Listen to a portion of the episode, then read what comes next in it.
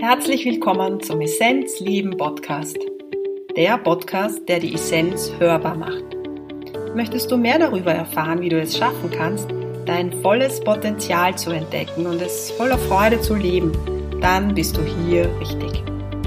Ich bin Christine und ich habe mir vorgenommen, Menschen auf ihrem Weg zur Essenz zu begleiten und ihre Essenz auch hörbar zu machen. Falls du es nämlich noch nicht wissen solltest, in dir schlummert ein großer Schatz deine Essenz. Wer oder was bist du wirklich? Erkenne deine Essenz und lebe sie. Viel Freude beim Hören.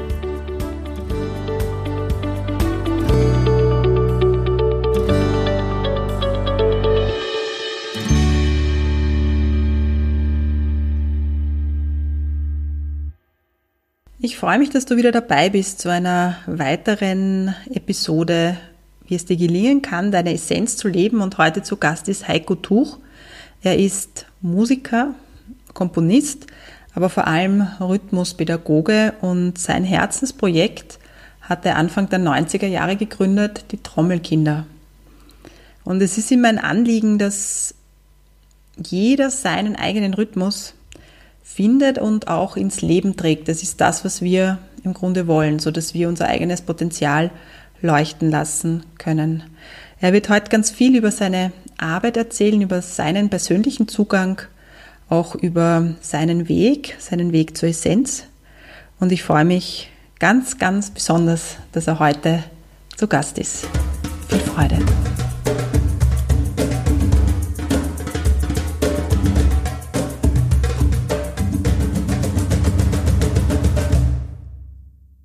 Lieber Heiko Tuch, Herzlich willkommen im Essenzleben Podcast.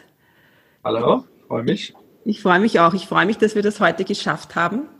In meiner Podcast-Reihe geht es eigentlich darum, die Essenz hörbar zu machen. Und ich bin irgendwie auf dich gekommen, so wie das der Zufall unter Anführungszeichen so will. Und ich hatte so den Impuls, mit dem Heiko möchte ich sprechen. Ich möchte mehr über ihn wissen. Der Heiko ist Musiker, was mich aber besonders fasziniert, er hat die Trommelkinder ins Leben gerufen.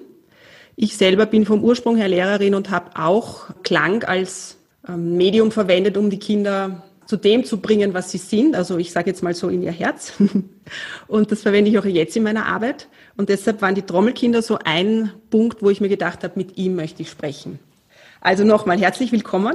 Danke, freue mich. Auch so. Und äh, magst du uns vielleicht mal erzählen, wie kam es dazu, dass du als, ich sage jetzt schon einmal als Musiker, als Komponist, dich da so irgendwie dafür entschieden hast, plötzlich mit Kindern zu arbeiten? Ja, wie kam es dazu? Willst du die ganze Geschichte wissen oder noch? Also meistens ist der Podcast so, ich sage jetzt mal 20 Minuten, eine halbe Stunde. Also gib uns so eine Mittelversion. Also ich bin sehr interessiert, es sollte schon ausführlich sein.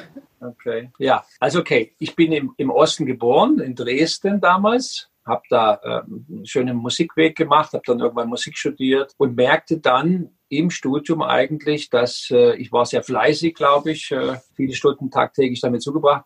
Ich merkte trotzdem, ich habe viel Live-Musik gespielt in verschiedenen Bands, unter anderem auch einer eigenen Band. Ähm, viel Freies auch, so eigene Musik eben, mhm. äh, sehr kreative Musik. Ich merke trotzdem irgendwie, ich komme da drin gar nicht vor. Also du siehst, du hast dich nicht gesehen darin, oder wie man Also, nee, ich habe irgendwann gab es den Moment, wo ich äh, vor voller Hütte da, wir haben ein Konzert gespielt, wie immer irgendwie. Und äh, ich machte irgendwie, ich spielte Jazz und ich sehe mich so irgendwie alles richtig spielen, so das wie man halt Jazz spielt. Ja. Und irgendwie in dem Moment, irgendwas hat da, keine Ahnung, angehalten oder ich weiß nicht, wie man es ausdrücken will, beobachtet mich und, und fragt mich, fragt sich, ähm, warum spielst du das eigentlich? Weil das fühlst du doch gar nicht. Ja, mhm, mhm. also, äh, weil technisch im Außen war alles perfekt einstudiert, der Körper wusste, was er macht. Aber irgendwie, sage ich mal, meine Seele war gar nicht anwesend. Mhm. Und in dem Moment fragte es mich sozusagen, warum spielst du das?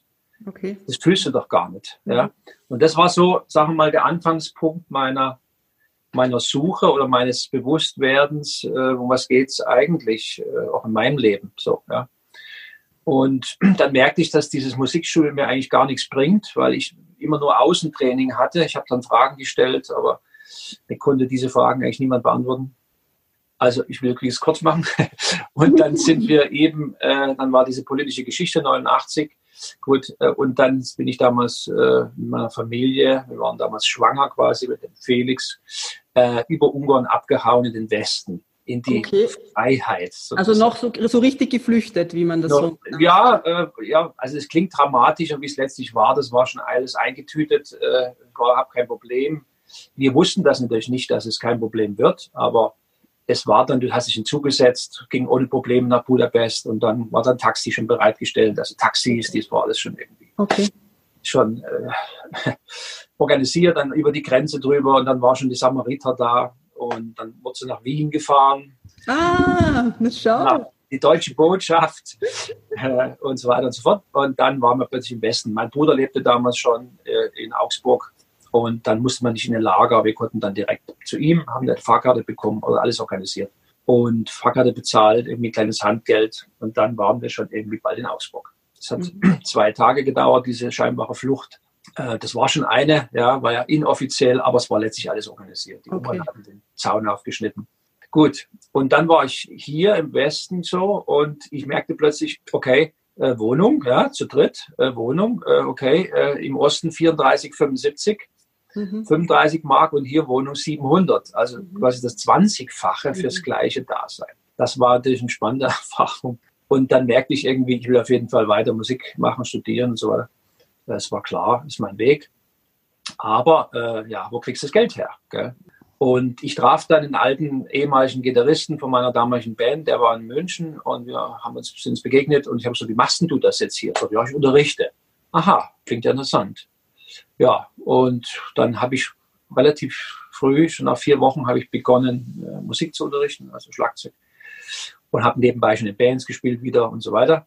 Und das ging relativ schnell alles, dass ich dann einen Schülerstamm hatte, zwei, drei Tage irgendwie, um das Geld zu verdienen. Das war der ursprüngliche Grund fürs Unterrichten, wie, wie das ja viele machen. Ähm, um irgendwie zu überleben, einfach, sage ich mal, dramatisch ausgedrückt. Ja, ja. ja, und dann war es so, dass ich sehr nette Kollegen hatte. Es war eine freie Musikschule, private Jazzschule so, ähm, dass der Schlagzeuglehrer mir immer die Kinder brachte. Der hatte keinen richtigen Finger dafür, keine richtige Lust, das zu machen. Ähm, und dann hatte ich plötzlich irgendwie so mehrere Achtjährige. Okay. Ja, und ich so fleißig schön mein Schlagzeug da unterrichtet. Und äh, irgendwie nach zwei Jahren oder so, oder waren es anderthalb, kamen die alle einzeln zu mir, es war damals noch einzeln, äh, sagten, wir wollen alle aufhören, also wir haben keine Lust mehr. Das ist so langweilig. und da habe ich die angeguckt, die Kinder, und habe irgendwie gemerkt, äh, dass die, als sie zu mir kamen, waren die so frisch und jung und hatten so die Lust auf dieses Schlagzeug. Und dann dachte ich mir, das muss an mir liegen, äh, dass ich denen jetzt die Lust verdorben habe. Weil wenn da drei unterschiedliche, die jetzt sich nie begegnet sind, die hatten also typisch Einzelunterricht, dann mit einer Pause dazwischen oder haben halt andere Erwachsene oder was. Die kannten sich also gar nicht. Und ähm, da dachte ich, das muss an mir liegen. Das muss an mir liegen. Was machst denn du hier? Ja, und das war eigentlich dann der nächste Punkt, wo ich mir dachte, okay, äh, äh, was, was, was braucht denn so eine Kinderseele? Ja, dann habe ich meine Noten angeschaut, die ich mit denen gemacht habe. Ich gemerkt, das ist Rock'n'Roll, das ist so Rock. Mhm. Das ist irgendwie im Alkoholsuff entstanden und unter Drogen ist diese Musik irgendwie in den, in den 60s entstanden. Und das unterrichte ich jetzt irgendwie so blauäugig, ja. Dachte ich mir, das kann es ja nicht sein. Also das ist ja nicht das, was eine Kinder, eine achtjährige ja. Kinderseele ja. braucht. Und dann kam ich drauf, okay, es müsste andere Musik sein. Da bin ich losgezogen, habe in die Notengeschäfte geschaut, gibt es da Noten für Kinder? Gab es nichts. Und, äh, und da habe ich mich erinnert, weil ich hatte dann so ein bisschen Stress, weil mein äh, Chef da aus dieser Musikschule kam zu mir und sagte, du, Heiko, wir haben jetzt den nächsten äh, Musikschulkonzert und das wäre da gut, wenn du mal mit deinen Jungs was aufführst. Und ich dachte, oh, wie soll, wie soll das gehen? Äh, mhm. Wir sind erst am Anfang und die können noch nichts und bla bla bla sagt er, das schaffst du schon. und dann war ich so wirklich unter Druck und im Stress, aber irgendwie auch entspannt. Ja? Und dann habe ich mich, habe ich mich an den Bleistift erinnert. Das finde ich total cool. Ja. Äh, an den Bleistift, also eigentlich an die an das Geschriebene eines Bleistifts, weil in meinem Studium, da hat Professor Ludwig, der hat immer mit so einem spitzen Bleistift für uns Studenten, hat der komponiert mhm. und hat so, äh, also eigentlich arrangiert, hat so zehn verschiedene Stimmen untereinander geschrieben, Conga und Ratsche und Bongos für die ganzen Studenten. Das haben wir dann gemeinsam geübt, gedruckt. Ja, das fand ich irgendwie total cool, dass jemand selber Musik schreibt, sozusagen. Und in dem Moment, wo es keine Noten gab, wie gesagt, und der sagte, du musst ein Konzert spielen, dachte ich mir, okay, dann setz dich hin und schreibst du Noten. Mhm. Ja, und da habe ich mir die Kinder so vorgestellt, was die so brauchen. Der eine war schon ein bisschen weiter, der andere da. Und da habe ich mich hingesetzt, habe dann fünf Songs geschrieben, mal ein Duett und für alle und so. Ja, und das haben wir dann eingeprobt, damals noch komplett ohne Improvisation, alles noch vorgeschrieben auch mit Klatschen und mal was rumschmeißen, so ein bisschen anarchistisch und so. Ähm, ja, und dann war das Konzert und dann hatten wir so ein Part von zehn Minuten und vorher war es ein Jazz-Big Band und so. Und ich bin ja Akustiker, also ich höre sehr gut, ja, ich, ich höre auch die Message im, im, im, im Ton quasi. Und da habe ich mir irgendwie, äh, als ich da so als Zuschauer, ich habe da nicht mitgespielt, ja, haben die das selber alles gemacht, habe ich irgendwie gehört, das war, glaube ich, der lauteste Beifall von dem ganzen Konzert. Also der, der mhm. Schwung, die Euphorie der Leute war irgendwie am enthusiastischsten im Gegensatz zu welchem Jazz. Ja. Und dann kamen dann die Eltern zu mir und sagten, Mensch, das hat meinem Dennis gefallen und dem Johannes auch und so. Machst du das jetzt weiter? Weil jetzt wollen sie bleiben. Oh, okay. Jetzt wollen sie bleiben, ja. Also, äh, also das war sozusagen das Zusammenbringen, ja. Das ist also nicht mehr einzeln, sondern schon das, die zusammenbringen im Kreis, die Kinder und irgendwie auch zugeschnitten auf die äh, Musik, das sozusagen die berührt. Also dass das irgendwie sich ein bisschen sich ausdrückt, ihre Seele. Ja, und äh, aus dieser war, Nummer kam ich. Das war, die, das war die Geburt quasi, das war die Geburtsstunde. Das war die Geburtsstunde, genau. Ja, und ich wusste, wie gesagt, ich wusste nicht, was mich da erwartet. Und dann kamen die Eltern und sagten, machst du das weiter? Ja, und ja, na gut. Und dann wusste ich, okay, aus der Nummer kommst du nicht mehr raus, du kannst die Kinder jetzt nicht irgendwie im Stich lassen, es muss jetzt weitergehen. Ja, das war die Geburtsstunde und ja, und dann haben wir weitergearbeitet, es hat Freude gemacht, es sind mehr Kompositionen entstanden. Ähm, und ich habe dann zwei Jahre lang über den Namen sinniert. Wie könnten mhm. die denn heißen? Ich wollte es auf keinen Fall Englisch. Und dann kam ich auf diese geniale Idee, ja, trommelnde Kinder. Das sind halt die Trommelkinder. Na, ich finde auch, ich finde auch den deutschen Begriff gut, weil wir tendieren ja dazu, auch im deutschsprachigen Raum immer alles irgendwie dann, damit es irgendwie nach außen ja. besser ausschaut, in die englische Sprache zu bringen. Weißt du, mein persönlicher Zugang ist nämlich auch spannend. Ähm, ich habe noch nie einen Trommelkurs gemacht und weißt du, was mich abschreckt? Ähm, ist, dass ich, ich bin nicht so gut im Rhythmus halten. Und wenn ich mich vor eine Trommel setze, dann möchte ich ich sein. Das heißt, ich möchte eigentlich spielen. Also das heißt, ich möchte Kind sein. Und ich möchte nicht ins Leistungsdenken kommen. Und wenn ein Lehrer auf mich zukommt und sagt, mach jetzt, weiß ich nicht, diesen, diesen Takt, dann bin ich nicht mehr in dem Spielen drinnen. Dann bin ich im Verstand und in der Leistung. Und das ist interessanterweise, warum es bei mir beim Trommeln so ist, ist interessant, das erzeugt bei mir so eine unterschwellige Angst, nicht ja. zu genügen. Ja, weil ja. interessant auch für mich, ich habe ja auch mit Kindern gearbeitet, auch mit sehr auffälligen Kindern. Und wenn du Orfinstrumente hinlegst und auch eine Trommel beispielsweise, dann kannst du genau schauen, wer welches Instrument nimmt. Und die Trommel nehmen meistens nur die Mutigen, weil sie laut ist das heißt, wenn wir gemeinsam spielen, ist sie laut. Und wenn du etwas falsch machst, unter Anführungszeichen, wir können eh nichts falsch machen, ja, dann hört man das. Und ich fühle bei dir, dass du für die Kinder eben diesen Raum aufmachen kannst, indem sie aus diesem Leistungsdenken rausgehen können und sich zum Ausdruck bringen können. Das ist das, was ich bei dir fühle und wahrnehme. Ist das, hast du das Gefühl, dass das so? so 100 Prozent, 100 Prozent. Weil ich eben das Glück hatte, also bei mir kommen sicherlich viele Sachen zusammen. Ja, also die, die Liebe zur Musik schon mal, dann auch mein gleiches Fühlen wie du. Äh, ähm, ich bin auch als Kind sehr ängstlich gewesen, mhm. weil ich jetzt im Nachhinein natürlich auch, äh, sagen wir mal, das so mir anschaue, dass ich mir, dass ich irgendwie äh, das Gefühl habe, mich hat eigentlich niemand gesehen in meiner Sensibilität, was ich wirklich brauche. Ähm, wahrscheinlich wie bei dir auch, wie bei vielen von uns. Bei und, äh, und man irgendwie an uns vorbei unterrichtet hat. Also man hat irgendwas Erwachsene äh, so unter sich erzählen und Chemie und so. Ich habe schon als Kind, ich war relativ logisch denkend, war ein sehr guter Schüler, auch mit 1, irgendwas beendet. Aber ich habe mich damals schon immer gefragt, wieso, wieso machen wir das jetzt? Chemie und Astronomie irgendwie, das war so weit weg. Ich habe es nie verstanden. Ich habe schon als Kind das nie verstanden, was machen wir ja eigentlich? Ja, wir haben doch keine Lösung. Gell? Ähm, aber jetzt zurück zu deiner Frage ich habe dann das Glück gehabt, dass ich eben aufgrund dieser Suche, was will ich eigentlich da, also warum stimmt diese äußere Musik nicht mit meiner inneren überein, bin ich dann auf die Suche gegangen und habe natürlich dann auch meinen Lehrer gefunden, den Reinhard Flatzischler. Der ist übrigens auch ein Wiener, bei dir um die Ecke. Schau. Ja, der, der äh, das Taketina entwickelt hat. Aha. Äh, Taketina, äh, also ist eigentlich ein Name, der dann äh, von außen, von seinen Studenten äh, zu ihm kam und sie dann gesagt haben, mach mal wieder Tagetina. Aus okay, mach mal wieder Tagetina. Der hat auch eine spannende Geschichte. Äh, ich glaube, erst mit 14, er hat eine schreckliche Kindheit, glaube ich, gehabt, mit einer, mit einer Mama, die sehr, ja, sehr fordernd war, soweit ich das immer noch nachvollziehen kann. Und der ist, glaube ich, mit 14 ist er abgehauen, also wirklich weggetrennt nach Afghanistan. Also der hat wirklich Europa verlassen und ist dann bei irgendeinem Meister untergekommen, für den er dann irgendwie Tee gekocht hat oder was.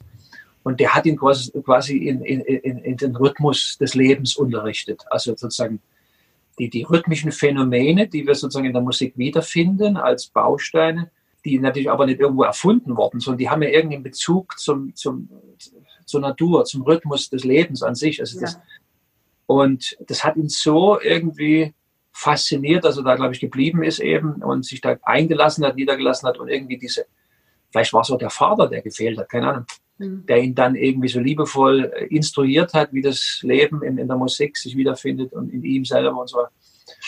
Und dann ist er irgendwie weitergezogen, Gott und gut. Der hat also für uns westliche Menschen in all diesen Rhythmuskulturen, die über Jahrtausende alt sind, auch Indien und so weiter, Korea gibt es auch, hat er sozusagen, äh, äh, ich sage mal, etwas gefunden, was, was alle Menschen betrifft. Ja, also ich nenne es immer gerne das rhythmische Lego quasi. Ja, also das, das, das Plastik-Lego ist ein Welterfolg. Warum? Weil die Kinder alles erschaffen können. Mhm. Eine Tankstelle, ein Schloss, ein Ponyhof und können es morgen wieder äh, zerstören, wenn man so will, und was Neues erschaffen, mhm. weil sie haben einer, zweier, dreier, vierer Bausteine. Mhm. Und je nachdem, wenn Sie sagen mal viele davon haben, von einer, zweier, dreier, vierer Bausteinen, kannst du alles zusammen addieren und kannst jegliche Form sozusagen erschaffen. Und, ähm, und diese Bausteine, die im Lego ja diesen Wälder voll ausgemacht haben, man nennt es heute archetypische Bausteine, mhm. also die, die Grundbausteine, die finden wir eben auch im Rhythmus wieder äh, also wo wir Menschen sagen würden, das ist jetzt Rhythmus, das ist ein, ja, in Wahrheit ist ein bestimmter Frequenzbereich, den wir Menschen äh, als Rhythmus dann deklarieren. Und haben wir, Entschuldige, aber haben wir, es ist ja auch so, dass wir im Grunde, alles ist Schwingung. Ja. Und alles ist Klang. Da gibt es ja auch diesen, diesen Ausdruck, ne? alles ist Klang. Und wir haben jeder unseren eigenen Klang, unsere eigene Melodie und unseren eigenen Rhythmus. Und wie du jetzt die Geschichte von dem Lehrer erzählt hast, da fühlt sich so an, dass der halt einfach plötzlich gespürt hat, dass er einen eigenen Rhythmus hat und dass der aber auch in Resonanz mit, mit allen anderen geht. Weißt du, absolut, was ich meine? Absolut, absolut. Da gibt es also keine Trennung mehr zwischen irgendwie der Musik im Außen und mir ja. selber, die ich dann irgendwie in mein Gehirn bringe, indem ich fleißig die Sachen einübe, einstudiere und dann sie sozusagen nur rausgebe aus dem Gehirn, aber ich fühle dabei nichts. Ja, das ging irgendwie so am Herzen vorbei. Mhm. Das ist ja eben äh, das Manko dieser, dieser modernen äh, Musikpädagogik, ja, was heißt modern, also fast der altmodischen, äh, ja. äh, der alten Musikpädagogik und deswegen haben so viele Leute wieder aufgehört. Also ich kenne kaum heute noch einen Erwachsenen, der irgendwie in der Kindheit ein Instrument gelernt hat und das immer noch weiter spielt, mhm. wo er immer besser werden würde, er wird das Leben und sich immer besser erkennen, aber irgendwo gab es einen Punkt, wo er dann irgendwie irgendwas Dunkles erlebt hat. Ja? Die Musik resoniert ja in mir und dann fängt das an irgendwie aufzublühen. Ja, und dann habe ich vielleicht Angst, weil irgendwas ich Schreckliches erlebe. Und dann als Kind, sage ich mal jetzt, dann habe ich Bauchschmerzen, komme nach Hause, Mama sagt, äh, das soll doch Spaß machen, Klavierunterricht. Ja. Ähm, und keiner weiß warum. Nach zwei, drei Tagen sind die Bauchschmerzen weg. Alle, alle haben es vergessen, dann geht es wieder äh, hin. Äh, ist vielleicht meinetwegen im fünften Jahr, sage ich mal, spielt schon eine spezielle Etüde. Ja. Dann spielt man halt die wieder, weil die noch nicht fertig ist. Das Kind kriegt wieder Bauchschmerzen, geht wieder nach Hause. Ähm, und Mutter sagt, Mensch, verdammt nochmal, Klavier soll Spaß machen, du kriegst immer Bauchschmerzen. Das kann doch nicht stimmen. Ja, man, okay. Nach zwei, drei Tagen wieder vergessen, beim dritten Mal wieder Bauchschmerzen. Ja. Jetzt sagt die liebende Mutter natürlich, also jetzt melde ich dich da ab, weil das soll Spaß machen. Du sollst dann nicht mit Bauchschmerzen nach Hause kommen. Mhm. Ja, also niemand kann was dafür, sondern diese, diese Resonanz hat sozusagen Räume im Kind, zum Schwingen gebracht, die halt die, die, die Generation vorher vielleicht weggedrückt wurden, mhm. ja, die sozusagen irgendwie im Dunklen äh, äh, im, im Skat gedrückt ja. sind. Ja. Und ich weiß nicht, ob du das Spiel kennst, ja, dieses Kartenspiel aus. Kennst du Skat schon mal? Kennst du das? Ja. Ja, wo man dann sowas wegdrückt. Und, und plötzlich wird das angesprochen, äh, der Lehrer hat keine Ahnung, äh, das Kind weiß sowieso von nichts äh, und die Mutter natürlich auch nicht, weil die auch nicht da in den Prozess involviert ist. Und aus der Liebe heraus wird natürlich das Kind abgemeldet, weil es soll natürlich keine Bauchschmerzen Also, jetzt habe ich ein bisschen, ähm, ich bin sehr voll mit all dem. Äh, bringst du mich nochmal auf die Spur, was die Frage war? Nein, ich habe einfach, es ging einfach darum, dass halt jeder seinen Rhythmus hat. Und ja. dass ich halt gesagt habe, ja, dein Lehrer, wie du die Geschichte von deinem Lehrer erzählt hast, wie er da nach Afghanistan gegangen ist, habe ich so bemerkt, okay, der hat jetzt dann das erste Mal gemerkt, dass es nicht um ja. Tun geht, dass, weil wir sind ja täglich im Tun, auch unsere Kinder, ja, leistungsorientiert, kognitiv, tun, tun, tun. Ja. Und wenn du in dieser Leistung gut bist, dann wirst du gesehen. Aber es geht ja eigentlich um Sein. Ja. Nämlich so wie du bist, wirst du gesehen. Du brauchst nichts tun, um geliebt zu werden, sondern einfach nur ja. zu sein.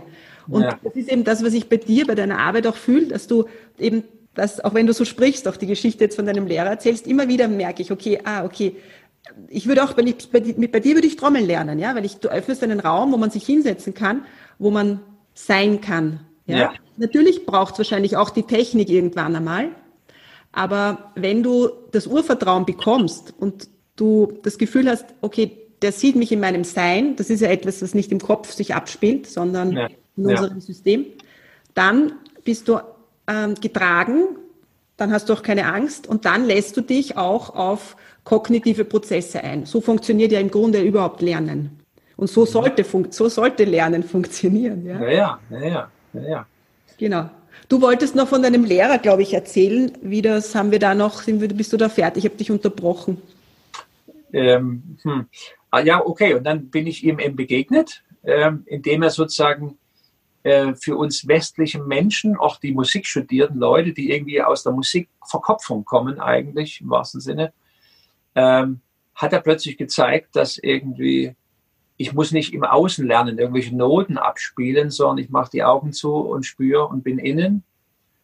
Und wie auch immer das gemacht hat damals. Also ich hatte dann so einen Erleuchtungsmoment äh, in so einem ersten Workshop bei ihm am, oh, schön.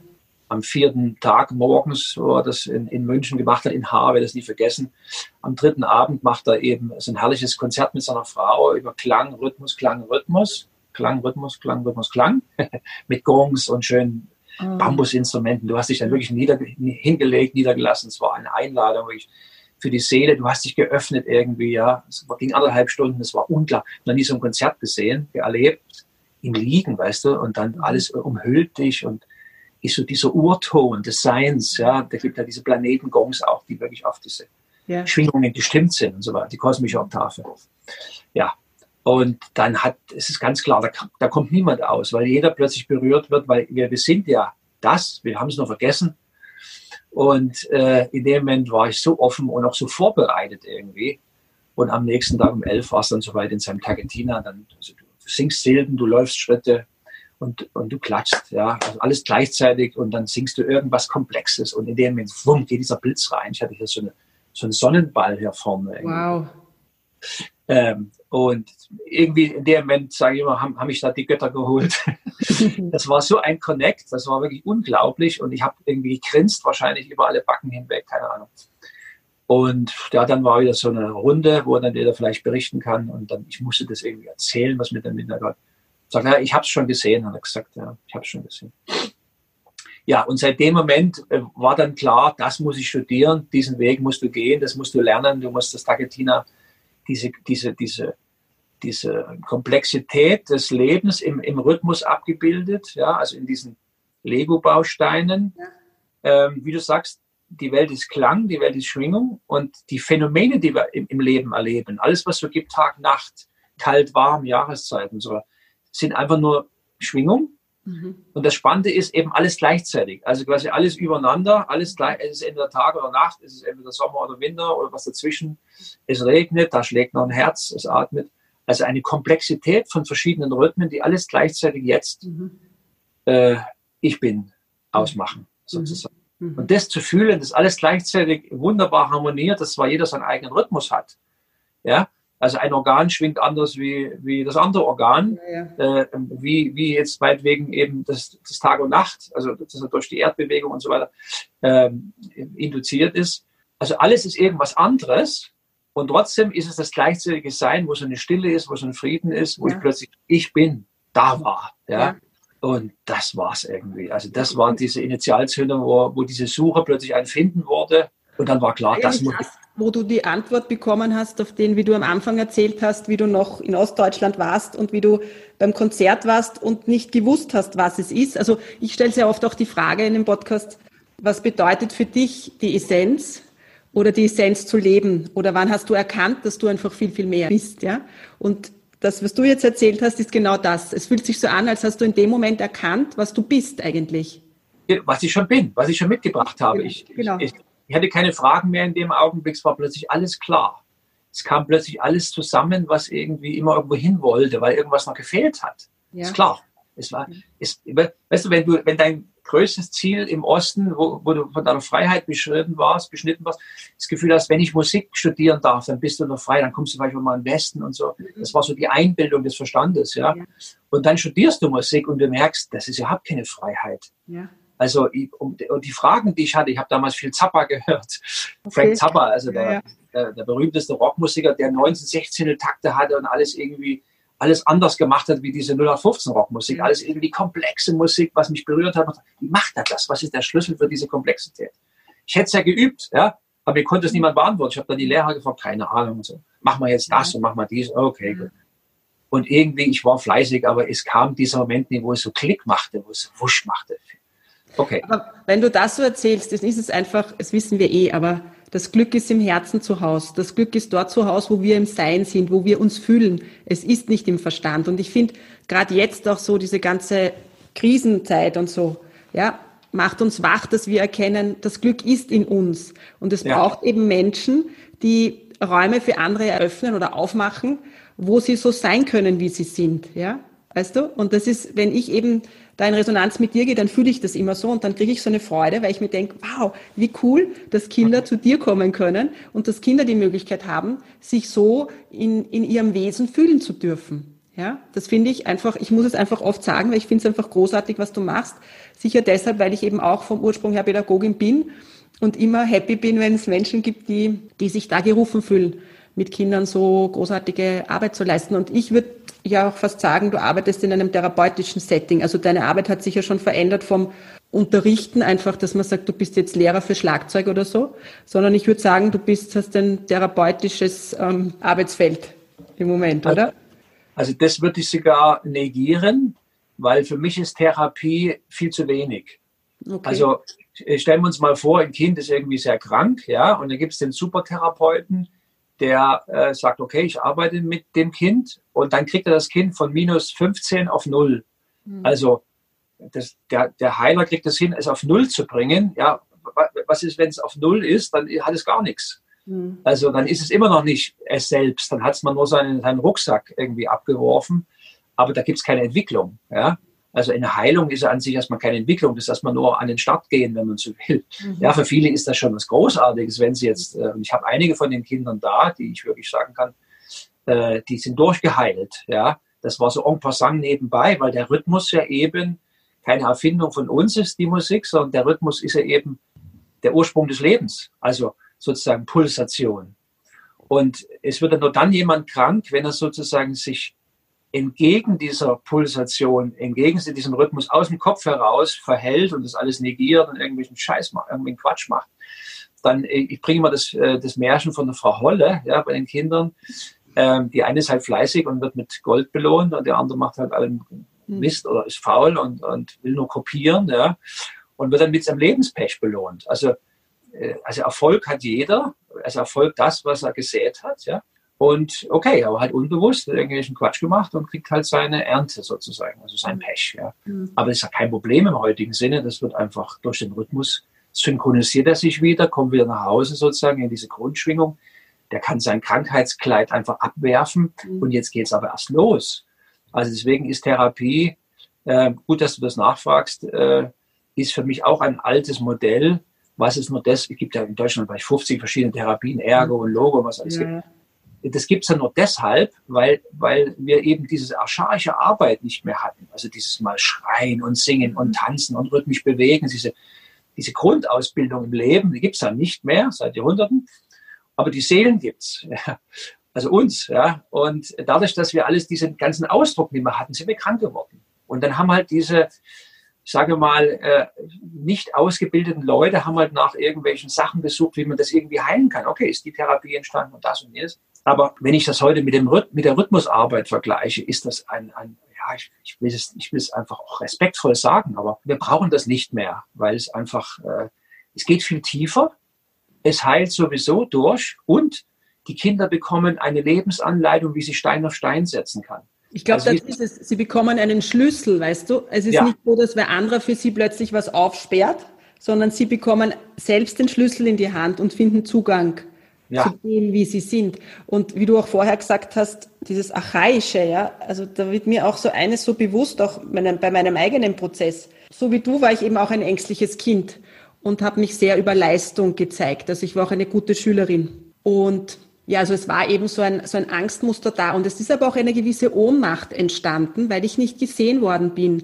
in dem starken Fühlen, in dieser Sensibilität. Ich konnte schon als Kind sehr stark fühlen und auch Energien wahrnehmen, aber das wurde gar nicht so erkannt, ja. Äh, ohne das jetzt in irgendeiner Art zu jemandem die Schuld dafür zuzuschieben, also verstehe mich nicht falsch. Aber es ist eine unterschwellige Wut auch entstanden. Die habe ich eigentlich als Kind manchmal beobachtet, wenn ich impulsiv war und das Mensch ärgert dich nicht Spiel vom Tisch gefegt habe. Das war ein kurzer Ausbruch und dann war ich wieder angepasst und brav.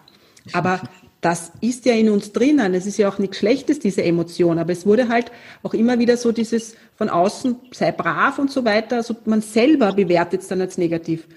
Und du brauchst irgendein Ventil, wo es rauskommt. Und du brauchst ein, wie soll man das sagen, dieses Ventil muss auch irgendwie ein regelmäßiges sein, weil sonst kommt es zu, zu Impulsdurchbrüchen, was man ja auch bei vielen Kindern merkt. Ja, die haben dann Auszucker wie nur was.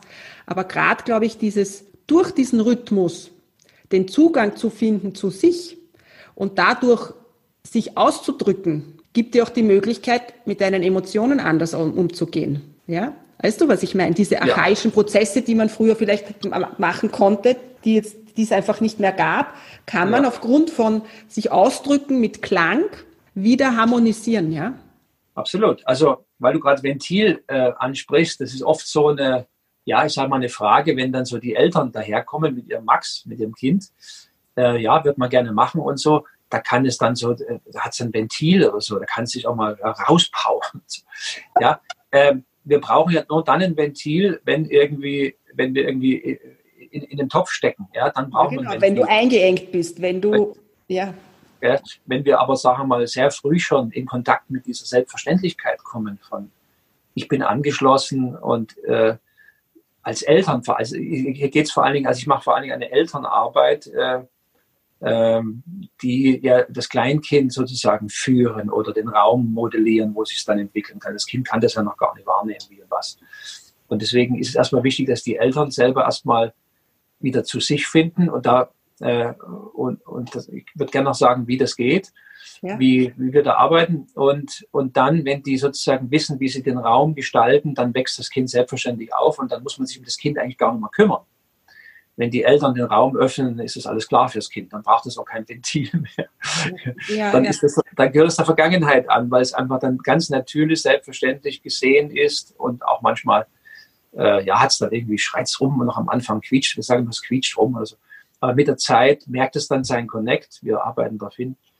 Und in dem Moment, wenn es sich dann selbst bewusst wird, dass es eben schon ist und dass es ja agieren kann, Schöpfer ist seiner Realität, in dem Moment fängt das Geniale an, was du gerade beschreibst, dass es dann sich irgendwie Stein auf Stein setzen kann und seine eigene Musik erschaffen kann. Also seinen, seine, seine Schwingung, seine ganz ureigenste Schwingung, die er hat, seinen Rhythmus, wie man manchmal sagt, so landläufig seine Melodie, ich sage immer sein Lied, was man so mitbringt, was man dann in diesem Leben spielen sollte im Bestfalle, äh, dass man dann irgendwie so Stück für Stück das hört auch. Ja, dass das, das, das was so über, da ist was überdeckt irgendwie und das, das öffnet sich langsam und es wird immer sichtbarer sozusagen. Mhm. Und indem wir da das System Trommelkinder haben, wo die verschiedenen Altersgruppen zusammenspielen, ähm, ist das der Kleine dann dabei, wenn der Große sich schon öffnet und improvisiert und schon Science spielt und dann Power entwickelt, eine unglaubliche Kraft daraus kommt, in dem Augenblick guckt der Kleine da und versteht, aha, das will ich auch. Das ist möglich, das kann ich auch, ja. Ja, da will ich hin. Das heißt, diese Eigenmotivation entsteht dann durch dieses Abgucken, durch seine Kollegen sozusagen. Äh, also das ist so ein cooles System geworden, Ähm, wir sind vielleicht, magst du uns, vielleicht, Entschuldige, vielleicht magst du uns so ein bisschen auch erklären, ganz konkret zu der Arbeit. Also das heißt, wenn ich jetzt beispielsweise ein Kind habe in einem Alter von wie auch immer, äh, wie ja. kommt man zu dir und, und wie funktioniert das? Ja? Also wir sind momentan sind wir, äh, wir haben zwei Schulen, eine in Augsburg, eine in München, Trommelkinder Rhythmusschule. Und ja, wir haben da Werbung oder übers Internet, trommelkinder.de, kommen die dann zu uns. Manchmal spricht sich ja auch rum, weil wir auch Konzerte spielen, ja, ohne Lehrer, ohne Noten, die Performance Selbstständigen. Dann oft äh, weinen dann die Menschen irgendwie und sind ganz berührt, dass das so geht, dass Kinder so autark davon. Na gut. Und wenn die dann kommen, dann klar, melden sich irgendwie und dann denken die natürlich oft irgendwie, ja, kann ich dann mein Kind abgeben oder so, wie in der Musikschule. Nee, nee, also, du bist ganz wichtig, Mama, und du bist ganz wichtig, Papa. Ach was? Äh, ja, ich bin noch gar nicht da, ich arbeite noch immer und so. Also ist erstmal mein erster Job, ist die Eltern zu gewinnen, ähm, da zu sein.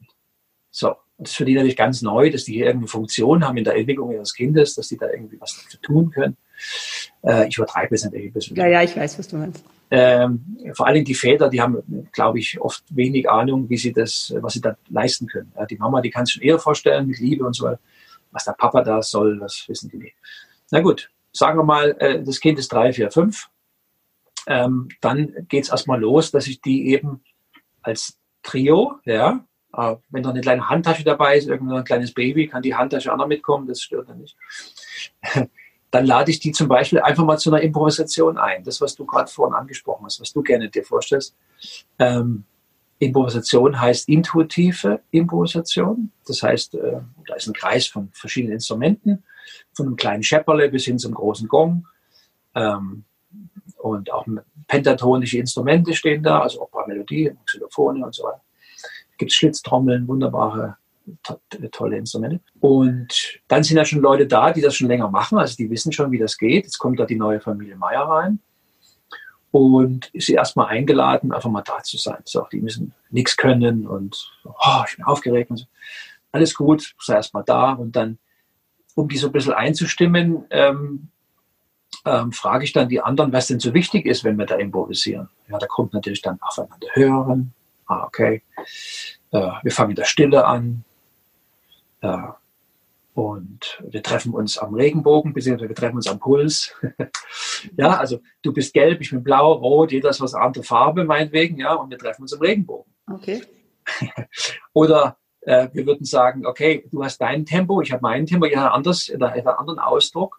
Aber wenn wir hier zusammen 10, 15, 20 Leute sind, dann wollen wir uns doch irgendwas was gemeinsam erschaffen. Ja? Und okay, wo treffen wir uns? Wir treffen uns am Puls. Mhm. Wo kommt der Puls her? Der taucht irgendwie in der Musik auf. Meistens mit dem, der als erstes anfängt, also der beginnt, als erstes anfängt, der beginnt, der hat irgendwie schon irgendwie sowas, ja, so ein Groove, irgendwie so eine Bewegung. Und dann ist er schon irgendwie so ein Puls da drin, so ein Tempo. Wir würden immer landläufig Takt dazu sagen. Eigentlich ist der Puls. So.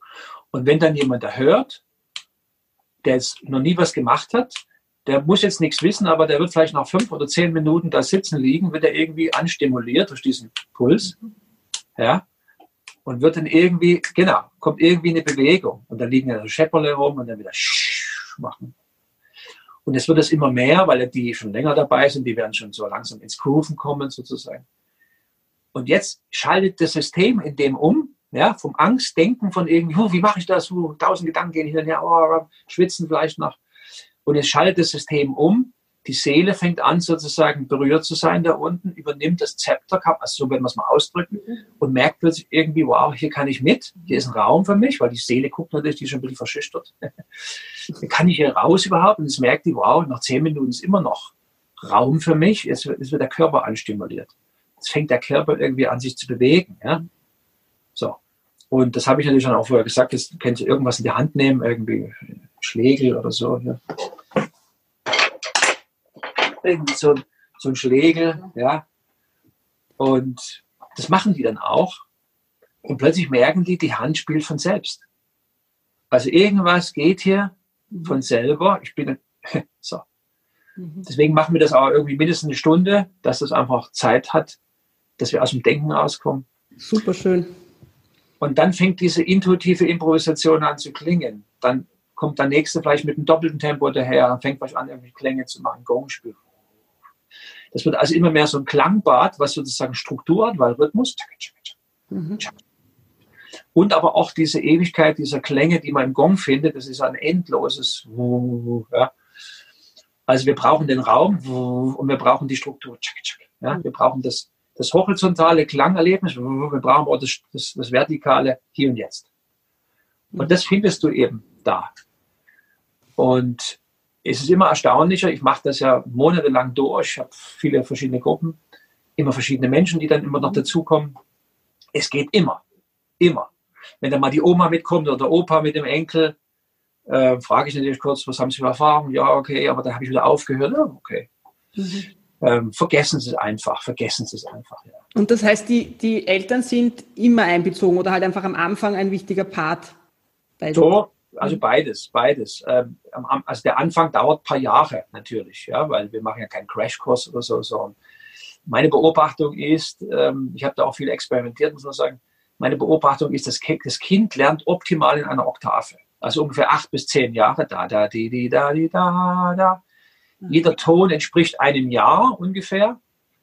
Ähm, vorher braucht es eine Einstimmung, weil die, äh, also der Mensch, der, der, der, Picasso hat dem Menschen immer das Symbol der Gitarre gegeben. Mhm.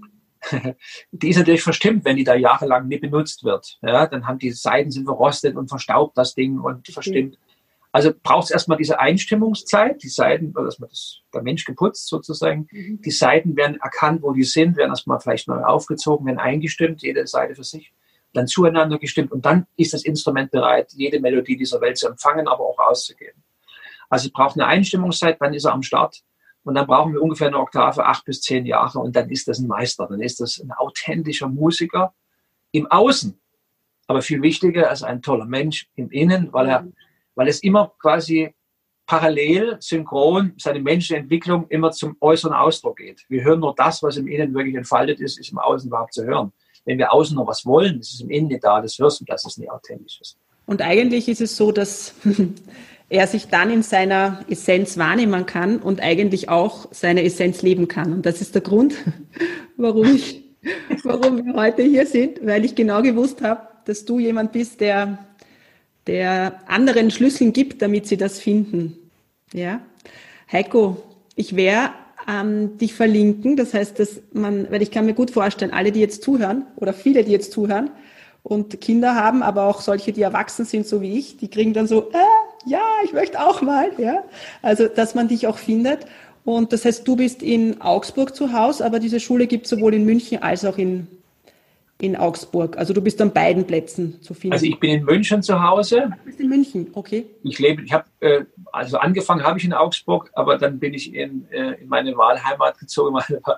Äh, München ist für mich einfach Großstadt und Weltstadt. Das ist einfach, entspricht mir mehr inzwischen da lebe ich. Ich betreibe, betreibe auch immer noch beide Schulen weiter, weil ich habe ja schon gesagt, ich kann von den Kindern ja nicht weg. Ich kann ja nicht plötzlich sagen, was mache ich, was ich will, mhm. sondern ich bin da in diesem Auftrag. Und der nächste Auftrag, da ich jetzt sozusagen 30 Jahre das äh, begleitet habe, dieses Forschungsprojekt, kann ich sagen, äh, ungefähr nach 25 Jahren weil, ist es eingeloggt, weil am Anfang war nur diese Vision der Trommelkinder, dass die da eben, die ist mir dann irgendwann damals gekommen, eben kinderfrei ein ganzes Konzert spielen können, ohne Lehrer, aus sich selbst heraus, ohne Noten. Das war so diese Vision.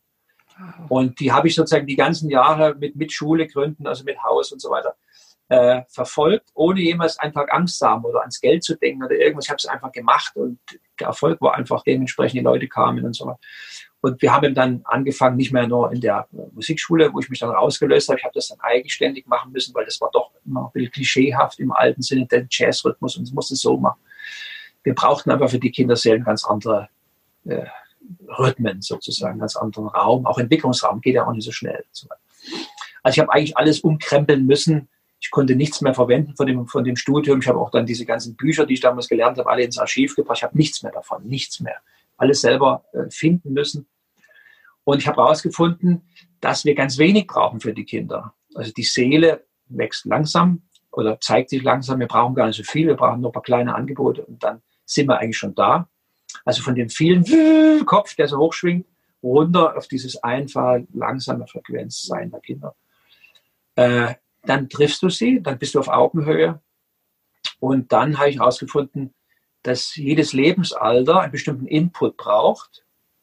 bestimmten Input, weil es bringt ja schon Potenzial mit. Mhm. Und ein bestimmter Input macht das Potenzial brauchbar. Dadurch geht die nächste Tür auf, wächst wieder, braucht wieder bestimmten Input, Tür geht wieder auf. So, bitte? Und es wächst weiter, ne? So. Ja, genau. Und so haben wir herausgefunden, was wir in jedem Jahr füttern können als Input sozusagen, dass es eben dann auch aus der Gruppe herauswächst, dass es dann eben auch Individualunterricht bekommt, in seinem Zeitmaß, in seinem Tempo, das Rhythmus ABC des Lebens wirklich alleine zu lernen, auch seinen eigenen Ausdruck dadurch zu finden. Und dann haben wir sozusagen, es ist immer eine Mischung Individualunterricht und Gruppe. Mhm. Ja, aus diesen Elterngruppen werden dann äh, Trommelkindergruppen, professionellere, wo die dann eben auch Konzerte vorbereiten. Haben eine Probenwochen, wir reisen auch in Probenwochen in Österreich immer ab und zu da. Und machst du auch was für Erwachsene? Ja, eben. Die Erwachsenen sind ja eben nicht mehr außen, die sind immer dabei. Also das ist sozusagen, es gibt nicht mehr vier bis sechsjährige, sechs bis achtjährige. Wie das oh, ich verstehe. Das heißt, weil die Eltern dabei sind, gibt es einfach diese Gruppe, die halt einfach. Absolut. Absolut. Genau. Und äh, weil du noch wegen den Städten gefragt hast, ich will das nochmal kurz zu Ende bringen. Ja. Und das war, und als dann vor fünf Jahren diese eine Vision sich erfüllt hat, also ich dann wusste, äh, wie wir Trommelkinder so unterrichten können, dass es für jedes Kind passt, egal wo die herkommen. War ich immer noch jung, ja. Ich habe mir gedacht, okay, ich habe mich gezwickt, ich lebe noch. Also das war natürlich eine spannende Reise, das alles so zusammenzutragen. Das hat mich sehr viel gekostet, auch in jeder Hinsicht. Aber ich habe gemerkt, ich bin noch in Mitte meines Lebens oder im Drittel meines Lebens, ich wäre ja 150. Äh, ich lebe immer noch, okay, was werden jetzt die nächste Vision?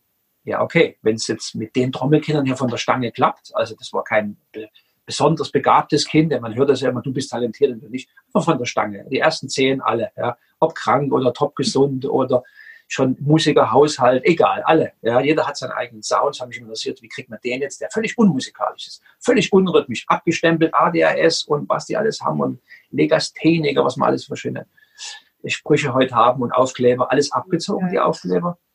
Und, ähm, und jeder wird dann plötzlich er selbst, das ist das Berührendste. Und die dann zusammen ist sozusagen die Lebens, das Dorf, Lebensgemeinschaft Menschen, wenn die dann alle aus ihren Farben zusammen musizieren. Mhm. Unglaublich. Gut. Und ähm, dann ist sozusagen die nächste Vision geboren, äh, äh, wenn es regional hier vor Ort klappt, mit allen, mit wirklich allen, okay, dann können das doch wahrscheinlich alle Kinder auf der Welt gebrauchen. Aber fangen wir erstmal im deutschsprachigen Raum an, okay. Und dann ist die nächste Vision geboren, erstmal eben jetzt Lehrer auszubilden, mhm. die sozusagen erstmal sich selber finden, Vielleicht kommen sie von der Musik, aber auch Laien, egal. Du wärst sicher auch sehr gut geeignet, weil du ja schon die Essenz des Lebens erfahren hast. Wenn du jetzt noch die paar rhythmischen Handwerkszeugeln da lernst, wirst du ein wunderbarer Lehrer.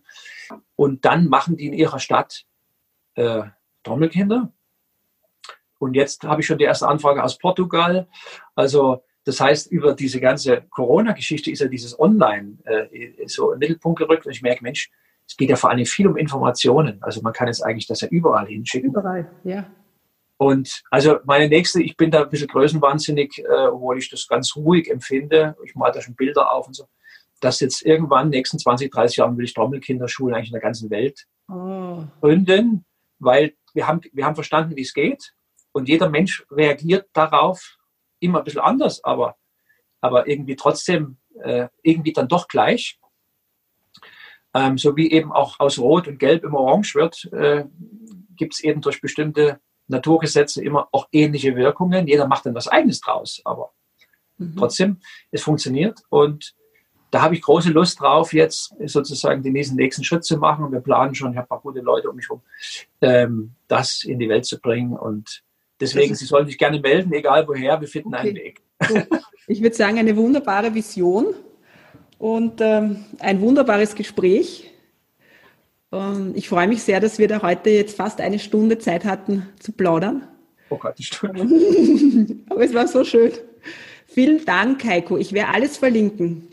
Ich danke dir für das Gespräch und auch die Inspiration. Das hat mich auch sehr wieder inspiriert, noch mehr mich selber in meinem Prozess mit Klang unterstützen zu lassen und noch mehr äh, da hineinzugehen. Vielen Dank und lieben Gruß nach München, Heiko. Sehr gerne.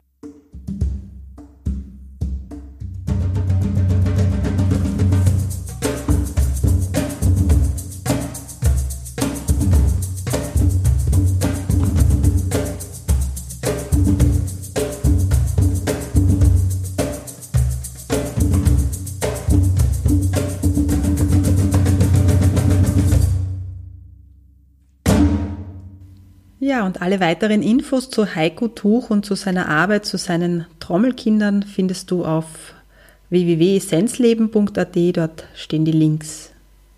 Ich freue mich bis zum nächsten Mal.